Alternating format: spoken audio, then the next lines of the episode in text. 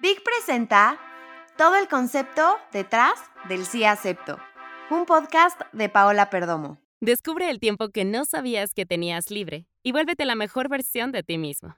Mejora tu vida con 30 minutos al día. Descubre Vic. Encuentra más información en el banner. Hola a todos, me da mucho gusto darles la bienvenida a este nuevo podcast exclusivo de Vic, todo el concepto detrás del sí acepto, donde hablaremos de diferentes temas relacionados a la planeación de una boda. Es una especie de guía hecha por la mejor para que el mejor día de nuestras vidas salga a la perfección, con o sin wedding planner. Yo soy Daniela Tams y durante una serie de episodios voy a estar acompañando a nuestra gurú y wedding superhero, Paola Perdomo, quien durante más de 23 años lleva organizando bodas y siendo una de las personas más reconocidas en el gremio. Actualmente también imparte cursos para quien quiera hacer de wedding planner una profesión. En este primer episodio decidimos comprometernos. ¿Ahora qué sigue? Pau nos contará qué es lo que podemos esperar después de dar este gran paso como pareja. Hola Pau, ¿cómo estás? Bienvenida. Gracias Dani, gracias a, a Vic por organizar estos podcasts. La finalidad principal de estos podcasts es que sean una herramienta para todas las parejas o novias, porque luego se mete más la novia que el novio, que van a empezar a planear una fiesta, a dar ese gran paso, ¿no? De la planeación de la boda y ya saben que se quieren casar, pero están empezando a ver qué es lo que quieren eh, y lo más importante, ¿no? También saber qué quieren, dónde se van a casar, qué estilo de boda y empiezan entre ellos a platicar. Y bueno, en este momento es, es cuando arranca toda la planeación de un evento. Entonces, lo más importante es la comunicación que hay entre los novios para saber que ambos están en el mismo canal, porque mira, Dani, hay parejas que llevan muchos años de novios y aunque no le han dado el anillo a la novia, pero ya saben que se van a casar y a lo mejor desde mucho tiempo antes empiezan ellos a platicar sobre, oye, cuando nos casemos algún día.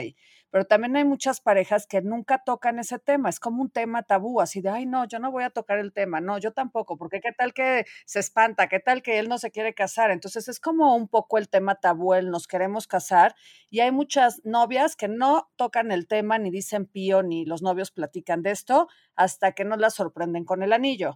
Entonces todo va a depender también de esta pareja, si lleva mucho, si lleva poco, si previamente a la dada del anillo ellos han tenido plática, pero si es esta pareja que te sorprenden con el anillo, que ni por aquí te pasaba que te iban a pedir que te casaras y realmente nunca han llegado a tener esta plática de ¿y cómo te gustaría que fuera nuestra boda si algún día nos casáramos? Pues ahora ya no es si algún día, ya se están comprometiendo.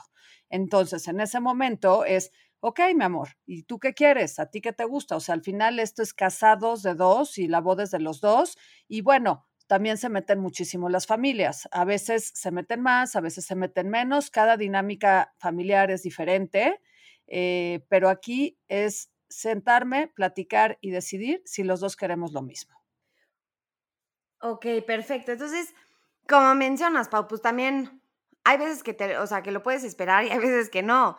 Pero creo que no nada más es una decisión de pareja, es una decisión de familia y ahí puede que se conozcan y puede que no se conozcan. Entonces, si ya decidimos comprometernos, ¿en qué momento como que presentamos a la familia? Porque pues no es hasta la pedida, ¿o sí? O sea, es como antes, o cómo, cómo rompes el hielo, porque pues hasta la pedida está cañón, porque ya estás casi, casi a la mitad de la planeación, ¿o cómo está este, este rollo? Bueno, mira, Sí, efectivamente, no te vas a esperar hasta la famosa pedida. La pedida es un acto tradicional que no todo mundo lo sigue practicando. Pero bueno, las familias que son muy tradicionales, este podcast lo estamos grabando en la Ciudad de México porque va a haber mucha gente que nos escucha a lo mejor de otros países de habla hispana y que en sus países tengan costumbres diferentes o tradiciones diferentes o formas diferentes de planear la boda, más todas las celebraciones que hay en torno a una boda, ¿no? Entonces lo aclaro ahorita en nuestro primer podcast para que cuando nos empiecen a escuchar personas de otros países sepan que esto así ocurre en México en México es muy tradicional en todos los estratos sociales que el papá de la novia va con la familia de la novia a casa del novio y piden permiso, no es permiso, ¿no? Antiguamente era permiso a ver si mi hija se va a casar con tu hijo. Ahorita ya no es que tengas que pedir permiso por la modernidad y porque ya no estamos en esas épocas, pero sí eh, es como una tradición que las familias vayan a hacer esta famosa pedida. Ahora, la pedida es mucho más adelante. No quiere decir que me dieron el anillo y pasado mañana voy a hacer la pedida para que se conozcan los papás las parejas que llevan pues muchos años de novios, seguramente la novia ha ido a casa del novio y conoce a los papás y tienen amigos de toda la vida o son vecinos o viven en la misma colonia o barrio y ya se conocían, ¿no? Pero también se casan con gente de otro país, ¿no? Vamos a pensar que es una novia mexicana con un novio americano o español o de otro país y pues no, los papás viven allá y estos viven acá. Entonces, si vives en diferentes lugares, en algún momento alguien tendrá que hacer un viaje familiar de aquí para allá o de allá para acá para que se conozcan las familias o incluso cuando vives en la misma ciudad, también se tendrán que programar de, oye, pues hay que hacer una comida, pero esta no es como de la formalidad de la pedida. Esto es nada más, pues una comida casual, una cena, mira, mis papás quieren invitar a tus papás a mi casa y el otro día estaba viendo con mi hija la película de Casarse está en griego, buenísima que a mí siempre me divierte y la he visto muchísimas veces porque tiene puntadas y me da mucha risa cuando vienen los papás del novio, que son los típicos americanos de clase alta, súper cultos, pero muy serios y muy aburridos. Eso aparte les puede llegar a dar miedo a las parejas, como en esta película, ¿me entiendes? Ay, es que bueno, mi suegra creo que no tiene que ver nada con mi mamá. O sea, van a hacer cortocircuito. Entonces ya sabes cómo es esta cosa, ¿no? De la presentación de los papás. Lo que decías, es decisión de la pareja casarse. a veces la decisión de la boda llega a ser familiar cuando las familias son las que van a pagar la boda. Ahora hay de todos los formatos, tampoco hay ninguna regla. Todo va a depender de las posibilidades económicas de cada parte. Si la tradición aquí en México dice que el papá de la novia es el que va a pagar todos los gastos de una fiesta, ¿no? Eso es en las bodas normales católicas, en las eh, que se acostumbra, ¿no? Vivimos en un país católico, la mayoría es así, ¿no? Entonces, Pau, pues bueno, ya vimos un poquito cómo hablar con la familia, que es hacerlo antes de la pedida y de una forma muy casual. ¿Qué es lo primero que tengo que platicar con mi novio? O sea, supongo que para esta comida nos van a preguntar cuándo se quieren casar, dónde se van a casar, qué onda con todas estas preguntas, cómo le vamos dando un orden, un cuerpo. Exactamente así. ¿Dónde, ¿Cuándo te quieres casar y, dónde te quieres casar? Entonces, eso es lo primero que se tiene que definir. O sea, si no sabes la fecha, a veces no puedes saber la fecha, pero tienes una noción de más o menos por cuándo te quieres casar. No tienes que, a menos de que sea una fecha muy simbólica para la pareja, por ejemplo, si fue el día que nos conocimos, el 11 de noviembre es nuestro aniversario y están esperando que haya un sábado 11 de noviembre para que ese sea el día de la boda o, algo, o el 14 de febrero porque es el día del amor o cualquier cosa así que tenga algún simbolismo especial para ellos. Pero yo generalmente lo que acostumbro es cuando definan la fecha que pongan unos meses aproximados.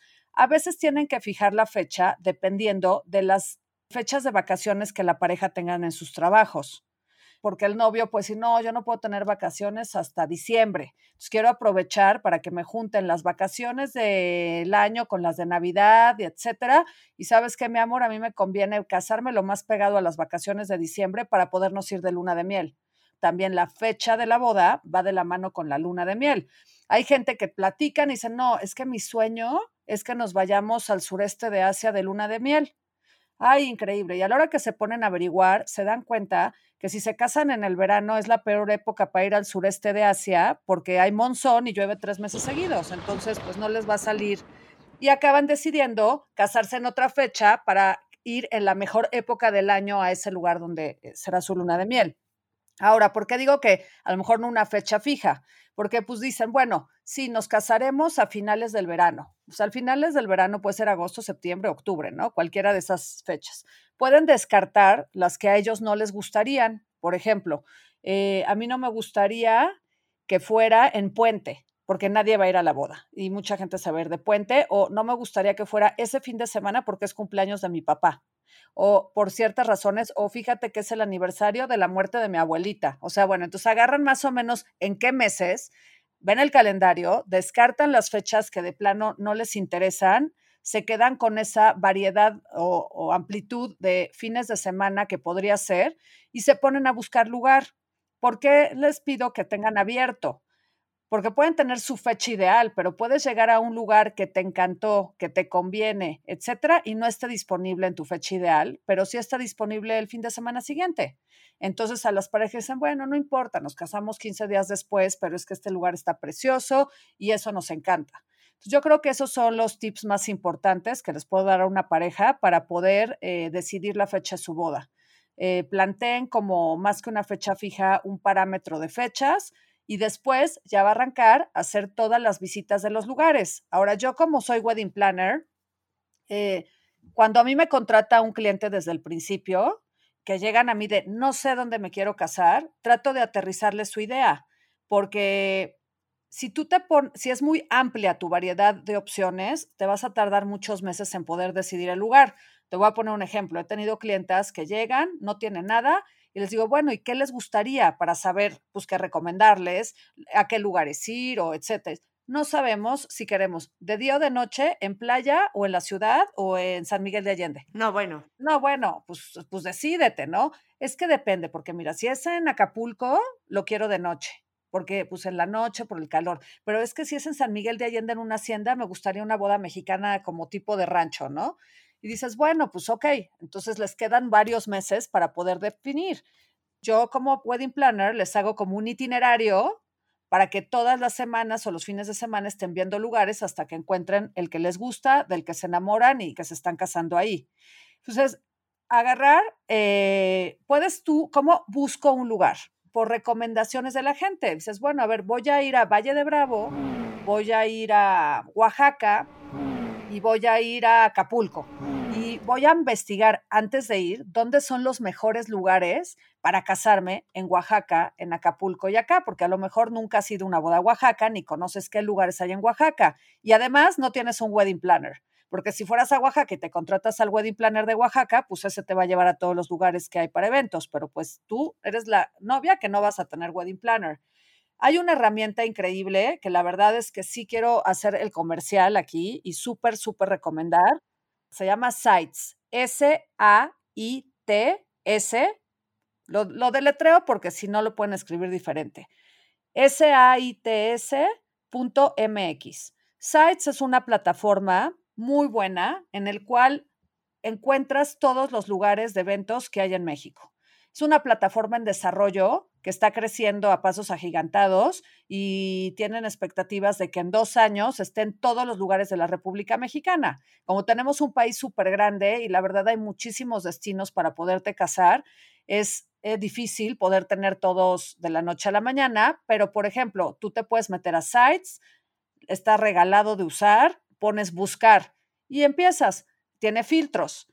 Quiero buscar un lugar que esté en Oaxaca, que sea un jardín para aproximadamente 300 personas. Metes esos filtros y te despliega qué lugares hay en Oaxaca para 300 personas. Puedes poner San Miguel de Allende, todos los lugares, y entonces te despliega todos los lugares de San Miguel de Allende.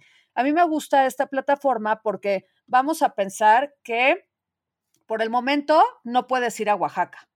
Ahorita no puedes por tu trabajo, porque tienes mil cosas, pero te urge ver más o menos qué hay en Oaxaca y también para ver si te late ir o no ir, ¿no? Y te metes y te salen siete lugares de Oaxaca con jardines bonitos, un jardín botánico, te sale una hacienda, te sale otro recinto histórico y dices, hoy mira, creo que sí hay buenas opciones en Oaxaca. En esta plataforma de sites te metes, te hace todo un desplegado de fotos, te sale el plano del lugar, te sale el teléfono, el contacto y puedes reservar con un clic a través de esta plataforma. Entonces puedes reservar o pedir, contáctense conmigo y en ese momento, aunque tú no hayas ido a Oaxaca, alguien te va a hablar de ese lugar y te va a decir, hola, ¿estás interesada?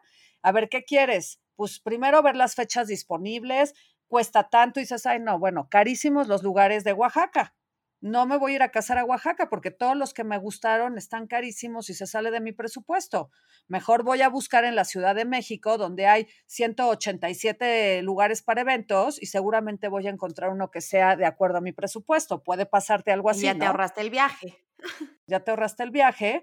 O empiezas a explorar. A lo mejor tú ni siquiera sabías que en Chiapas, en el cañón del sumidero, hay un lugar espectacular para que puedas hacer tu boda y te lo encontraste ahí. Ahora, muchos los encontrarás en plataformas como Sites. También hay otras formas, recomendación de boca en boca o googlear, meterte en Google y ponerte a buscar opciones de lugares si son fuera de donde vives y por el momento no puedes ir.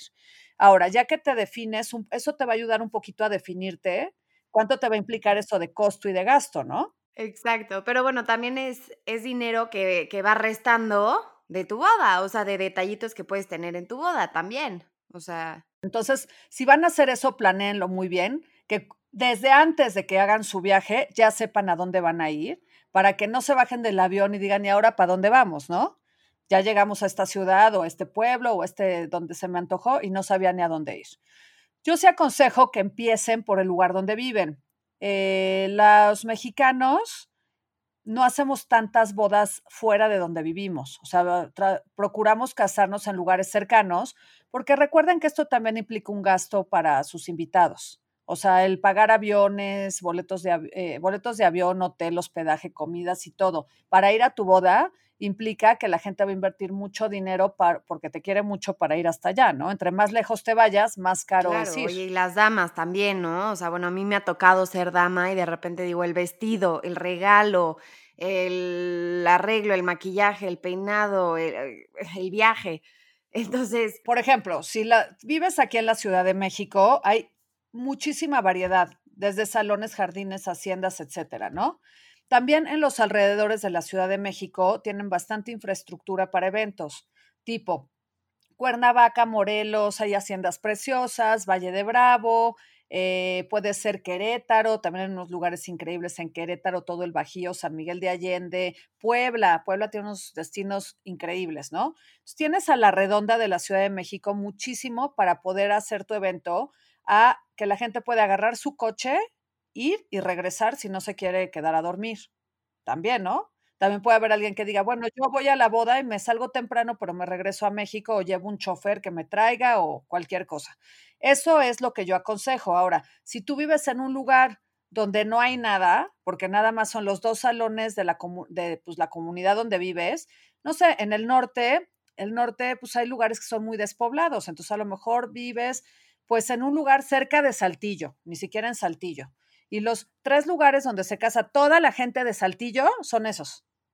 O te casas en el club no sé qué, o te casas en el hotel tal, o te casas aquí. Y hay tres. Monterrey siendo una ciudad tan grande, eh, sí hay muchos lugares para eventos, pero la mayoría de las niñas escogen el mismo club para casarse. Y casi, y la gente, lo sé, porque tengo clientes de Monterrey que me dicen es que todas las bodas son en este lugar. Entonces, pues sí, no habrá lugares que tengan tanta infraestructura y por eso las novias o, las parejas buscan la posibilidad de irse a otro lado para tener una boda más original, más diferente o, ojo, también para esto, para deshacerse de todos los compromisos. Okay, sí, para deshacernos de, de los compromisos, porque muchas veces también las bodas pueden ser enormes y el hacer una boda destino implica el que, pues ya los invité, pero no mucha gente puede venir. Pero para regresarnos un poquito, este, yo ya hice toda la parte de scouting, ya está increíble tenerlo de sites, porque aparte puedes filtrar. Creo que no es lo mismo en Google porque ni siquiera sabes cuántos invitados le cabe a un lugar o no, y por lo menos así vas filtrando.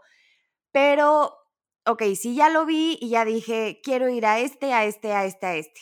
Tengo que hacer cita y una vez que llego ahí, ¿en qué me tengo que fijar? O sea, yo creo que como wedding planner, pues ya sabes perfecto de las pequeñas cositas que tienes que, que notar, pero pues yo llego y digo, ah, está bonito. ¿Y luego? Pues mira, hay varios consejos que puedo dar. Entre más cosas te incluye el lugar, menos cara te va a salir la boda. Bueno, en lo que te debes de fijar, primero es preguntar cuánta gente cabe, ¿no? Para ver, o sea, no vayas a llegar a un lugar que ni siquiera cabe el número de invitados que tú estás esperando invitar. Eso es algo muy importante. Hay muchos lugares que te dicen que cabe mucha gente de más de la que en realidad cabe y no sé por qué lo hagan, si porque ellos mismos no calculan bien o aprietan mucho las mesas o con tal de vender más menús, etcétera, quieren llenar más los salones. Es una de las fórmulas que yo siempre utilizo es saber cuántos metros cuadrados se necesitan para hacer un evento de X tamaño, ¿ok? Entonces, aquí lo que tienen que hacer es el número de invitados por 1.3. Entonces, vamos a poner, si por ejemplo, tengo una boda de 400 personas por 1.3, me da 520 metros cuadrados. De 520 para arriba me va a caber perfecto una boda de 400 invitados. Si el salón mide 400 metros y quiero meter 400, si el del lugar te dice, claro, si tengo 400 metros, te caben 400 personas, pues miren, eso no es así.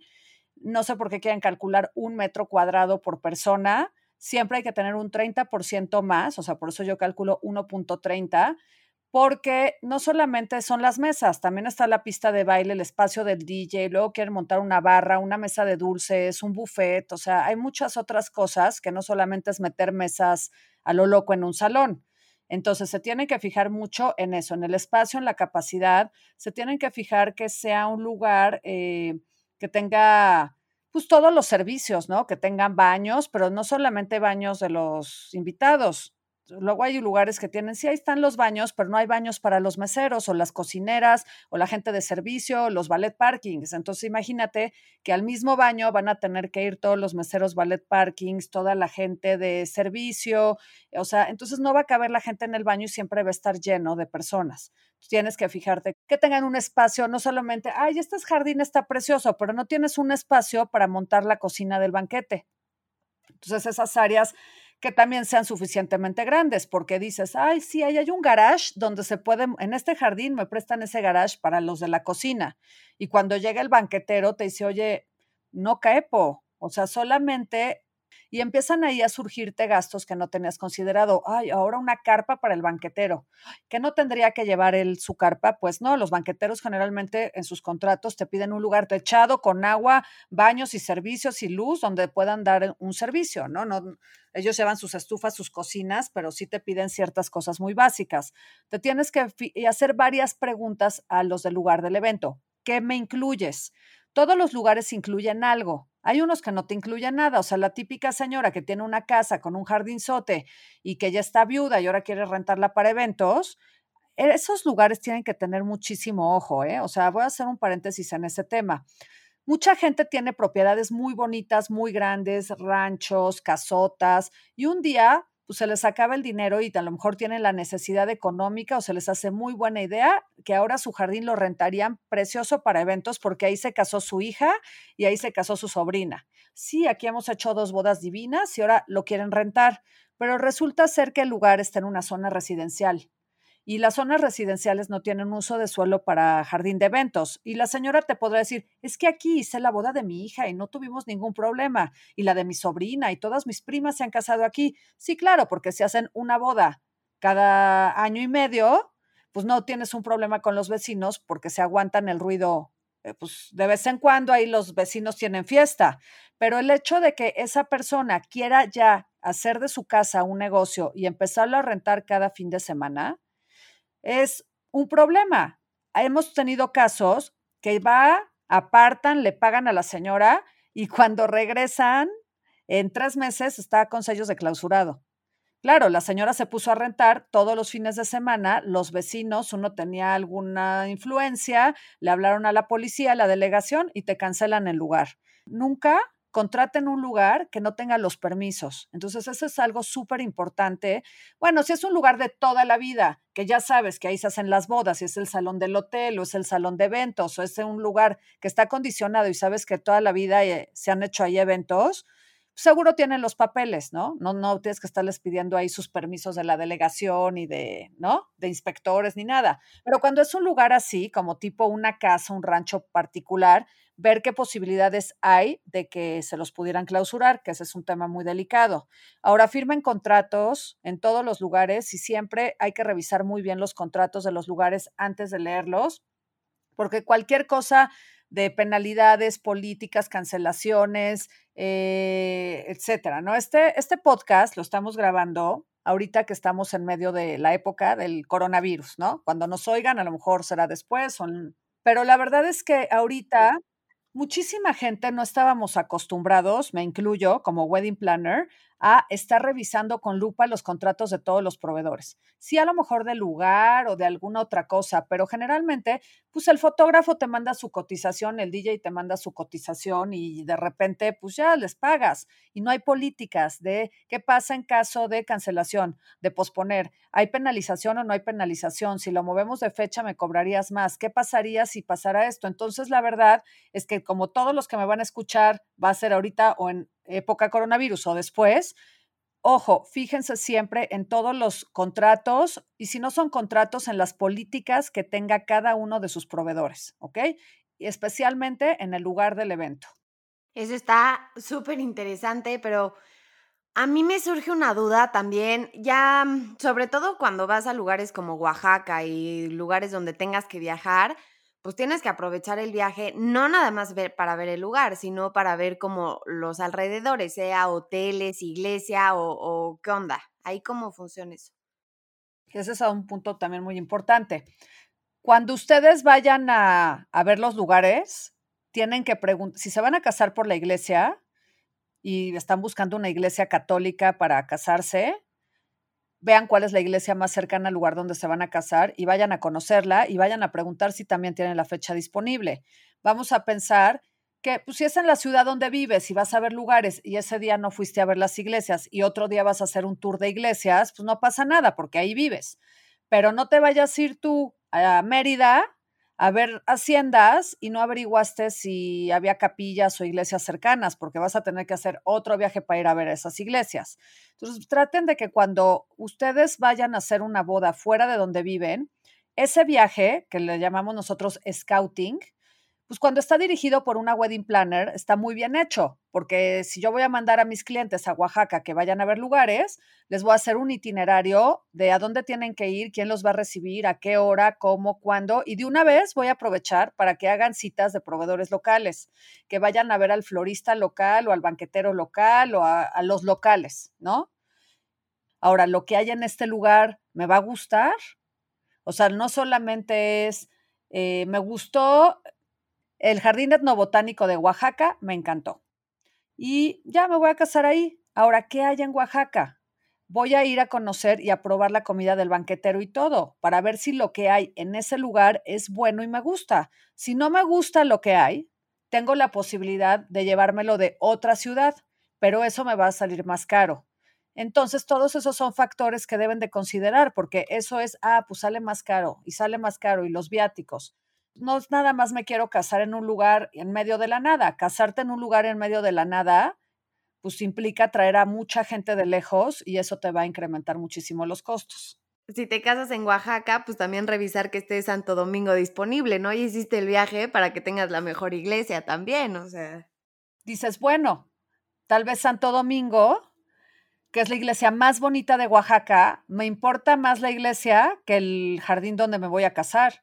Entonces, a lo mejor van primero a la iglesia, preguntan las fechas, apartan la misa, porque era su sueño casarse en la iglesia barroca más importante de México, y después ya se van a ver los lugares y ver cuál embona con la iglesia, ¿no? O sea, también puede ser escoger primero la iglesia o igual aquí en la Ciudad de México en la Catedral Metropolitana o, ¿no? Todo va a depender de, las, de los gustos y las preferencias y, eh, lo que sea más importante para la pareja. Ya que le des prioridad, o sea, si tu prioridad es una iglesia, pues primero vas a eso, si tu prioridad es un lugar, pues primero vas a eso, pero pues si vas a ir a algún lugar destino, tienes que aprovechar para que el viaje rinda al máximo.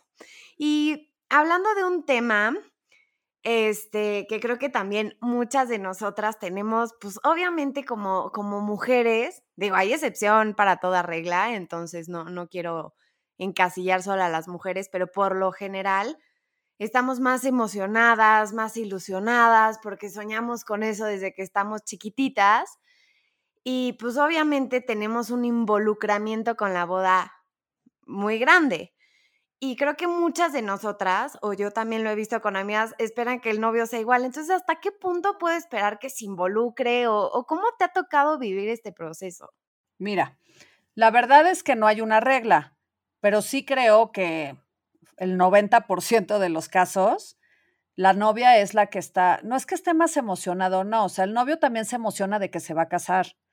La diferencia es que eh, al novio a lo mejor no le hace tanto ilusión las cosas que son como más femeninas, o sea, o que le hacen más ilusión a la novia.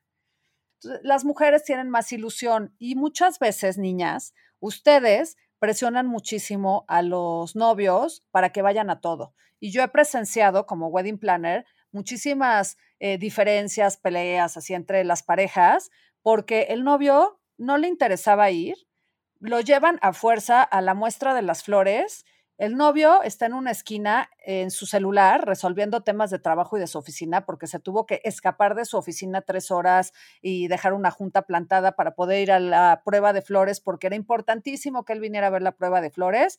Y está el novio en una esquina, ya sabes, resolviendo temas importantes en su celular. Te vale, a ti no te importa, siempre que vamos a algo de la boda estás en tu celular, ya deja el celular. Pero es que y no es que no se quiera casar, no es que no le importe, no es que no, pero hay cosas que a lo mejor a los novios no les dan tanta importancia, pero dile al novio que no lo vas a llevar a la prueba de menú, ¿verdad?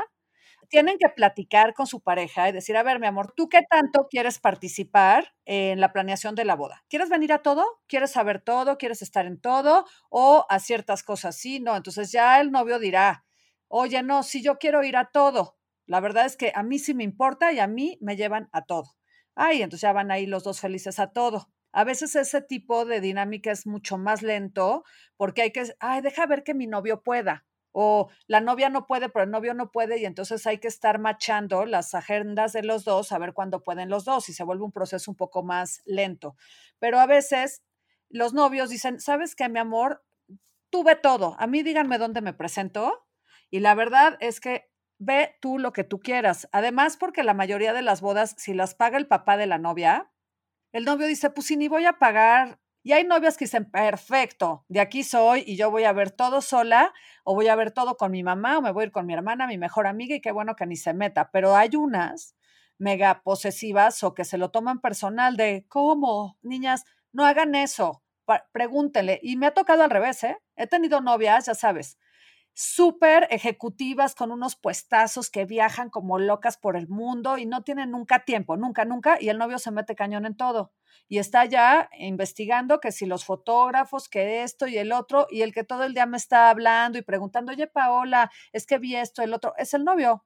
Y la novia, no, es que sabes qué, pues mi novia se fue a, está en un viaje en Nueva York, pero pues yo quería ya adelantar ir viendo fotógrafos y a veces se voltea la dinámica y luego digo, pues a lo mejor también en su casa cuando se casen él va a cuidar a los niños, ¿no? O sea, también se vale, o sea, no es que todo sea una regla, aquí ya todo es de igualdad y muchas veces pues la novia a lo mejor es la que es más trabajadora y el novio tiene un trabajo más relajado, que le sobre el tiempo, a lo mejor es, no sé, filósofo, escritor, pintor o su propio jefe o... Y el novio le sobra todo el tiempo y la novia le dice, mi amor, tú encárgate porque yo no puedo. Entonces ahí, ahora, también hay veces que se meten las mamás y no dejan opinar a la novia. Y esa, la verdad, hay mamás que son súper impositivas. Y como tienen el poder de que es el dinero de su esposo o de ella que ellos pagan, no, no hay, hay papás que no les dicen a sus hijas, toma tu dinero y haz lo que te dé la gana con tu boda. O sea, hay, hay, ¿cómo se llama? Mamás que dicen, no, a ver, yo digo, opino, decido, digo si me gusta, si lo vamos a pagar, yo decido el menú, decido si son rosas o margaritas, todo. Y ahí viene la novia nada más a, a decir, ok, ma, lo que tú digas. Hay novias que están acostumbradas que hacía su vida con su mamá y le dicen que sea todo, y luego hay novias que se están revelando y, ay, mamá, no te metas. Y ya sabes, si se dan igual, así como se agarran con los novios, también me ha tocado ver los agarrones de mamás contra hijas, choque generacional, una cree que se usa esto y la otra mamá, eso ya no se usa. Entonces aquí también puede ser un tema de conflicto si no se ponen bien de acuerdo. Ahora te voy a decir algo, en las bodas de la comunidad judía me ha tocado ver, a mí generalmente me toca tratar con las mamás de los dos, porque eh, participa la mamá del novio y la mamá de la novia, pero esto tiene una razón de ser y te voy a decir por qué. Se casan muy chicos, los chavos de la comunidad judía. Entonces, eh, las señoras que están planeando la boda, pues son señoras de 40 años, ¿me entiendes? O sea, están muy actualizadas, pues su hija tiene 20. Y aquí generalmente las juntas son con las mamás de las novias y entre las dos vamos a todo y entre las dos deciden porque las familias, eh, casi todas, se dividen el gasto de la boda a la mitad, entonces opinan las dos y ahí van las, las consuegras, ¿no? Porque imagínense esa relación tan delicada de consuegras de que ya te cayó gordo lo que escogió la consuegra, pero tiene el mismo derecho de opinar porque está pagando la mitad de la boda. Entonces, para que se pongan de acuerdo entre las dos, entonces ahí, Paola, a mí como wedding planner me piden, oye, ¿cómo le hacemos para convencer a mi consuegra que eso ya no está de moda? A nosotros nos abren las puertas de sus vidas, de sus casas, y empezamos a entrar como en un mundo de confianza y de repente ya se les olvida que estamos nosotros y empiezan, si se pelean, si discuten, si se dicen, si todo, lo hacen enfrente de ti. Entonces tú acabas de estar ahí sin opinar, obvio, no te puedes meter de observadora y es muy interesante porque cuando estás de observadora de una dinámica familiar, pues vas entendiendo cómo es el proceso y tú como planner tienes que embonar, ¿no? Embonar y saber cómo comportarte, cómo no, o sea, ser muy inteligente, ¿no? Para no caer en este juego, para dar los consejos certeros, para resolverles, para ayudarles a resolver esas cosas que los atoran cuando hay discusiones familiares. Claro, o sea, es que justamente la finalidad de este podcast, a fin de cuentas, es entender el rol tan importante que juega una wedding planner.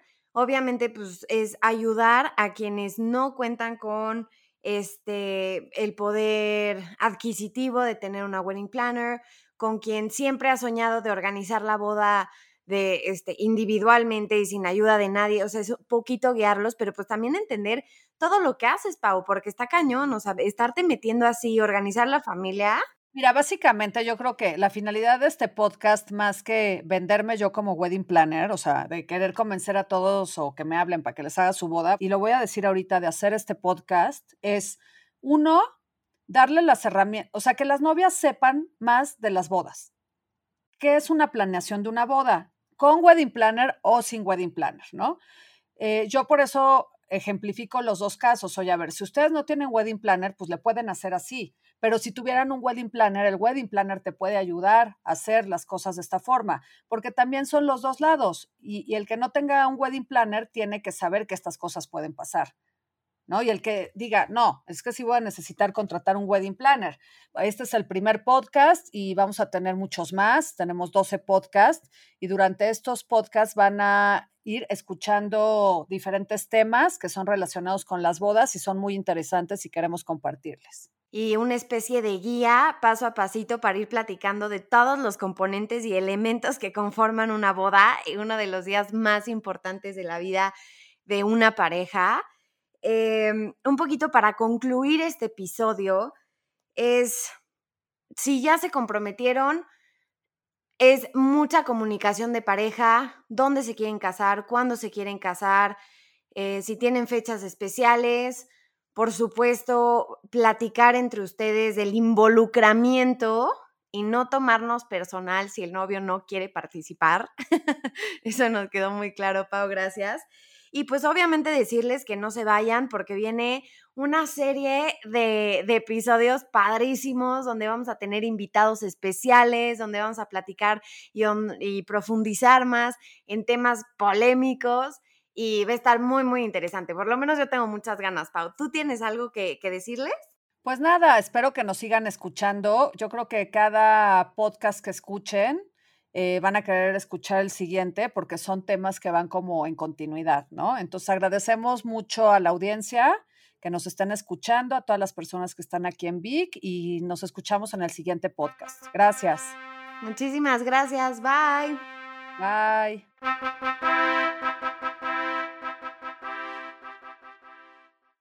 Mejora tu vida aprendiendo algo nuevo, haciendo ejercicio, yendo al trabajo, mientras paseas al perro.